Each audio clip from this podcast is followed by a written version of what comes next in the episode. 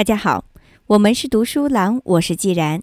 从今天开始，我们要分享一本新书，它是由美国作家亨利·黑兹利特所著的《一课经济学》。一九七四年，诺贝尔经济学奖获得者哈耶克曾经这样评价这本书：“我还没有见过其他任何一本书能让初学者在如此短的时间内学到如此多经济学基本规律。”如果你这辈子打算只读一本经济学方面的书，那么这本书肯定是首选。在本书中，黑兹利特告诉我们，经济学并不复杂，它就是常识。只要懂得常识，你就懂得经济学。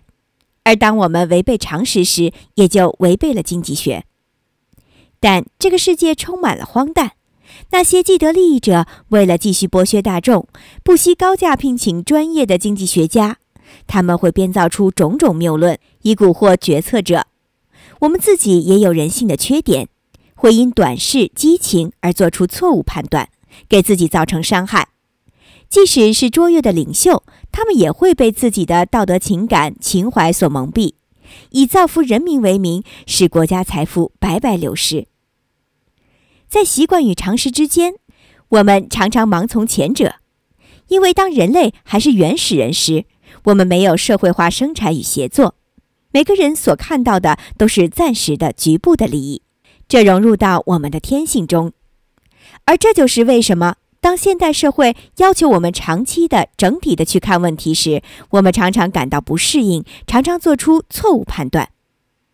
所以，需要有一本书来擦亮我们的常识感，让我们能超越那些似是而非的错觉，比如。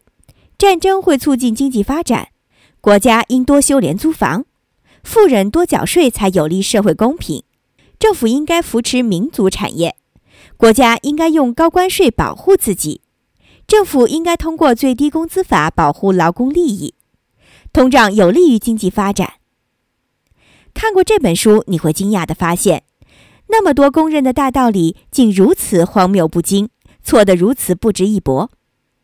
本书最大的魅力在于，没有专业名词，没有复杂的数学分析，没有廉价的豪言壮语，照样将经济学的智慧百分之百的传递给你。悟性就在你脚下。作为现代人，这本书是你绝对不能错过的一课。下面就让我们开始分享这本书的精华版。经济学里谬论多，在所有学科中。经济学的谬论最多，经济学本来就难。此外，在经济活动中，人们总是带着私欲，这进一步加大了研究的难度。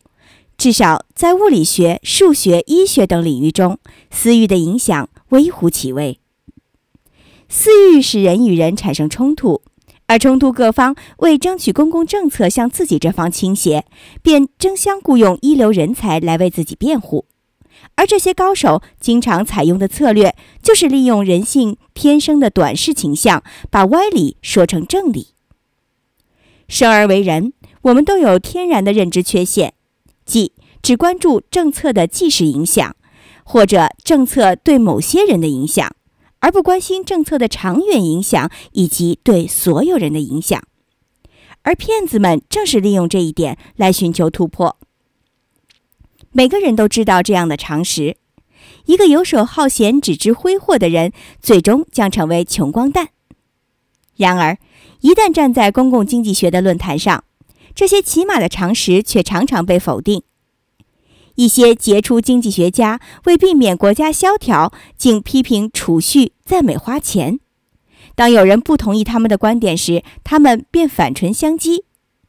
何必看得那么远呢？要知道，从长远看来，我们都是要死的。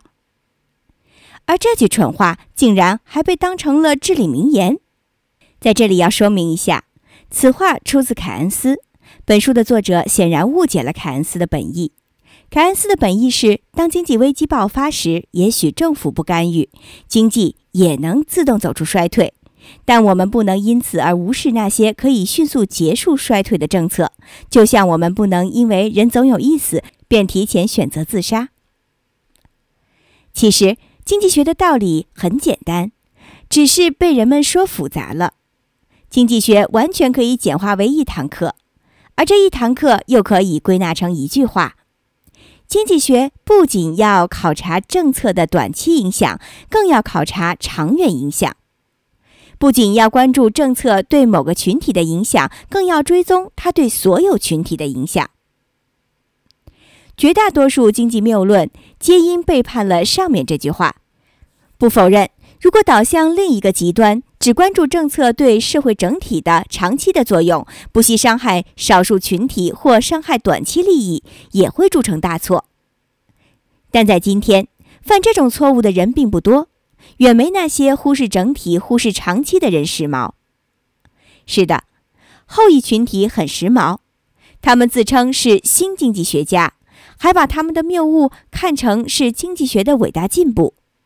他们精心观测这几棵树木，却无视整个森林。他们的理论如此古怪，竟与十七世纪重商主义臭味相投。重商主义认为，一国积累经营越多，就越富强，因此政府应干预经济，禁止经营输出，增加经营输入。此外，政府还应管制农业、商业和制造业，鼓励多出口、少进口，通过高关税等保护国内市场。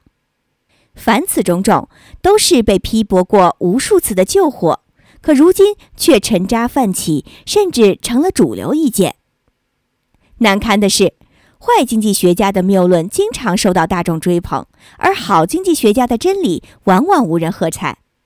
这是因为煽动家与坏经济学家都只强调一半的真相，他们只谈政策的短期影响，只谈政策对特定群体的影响。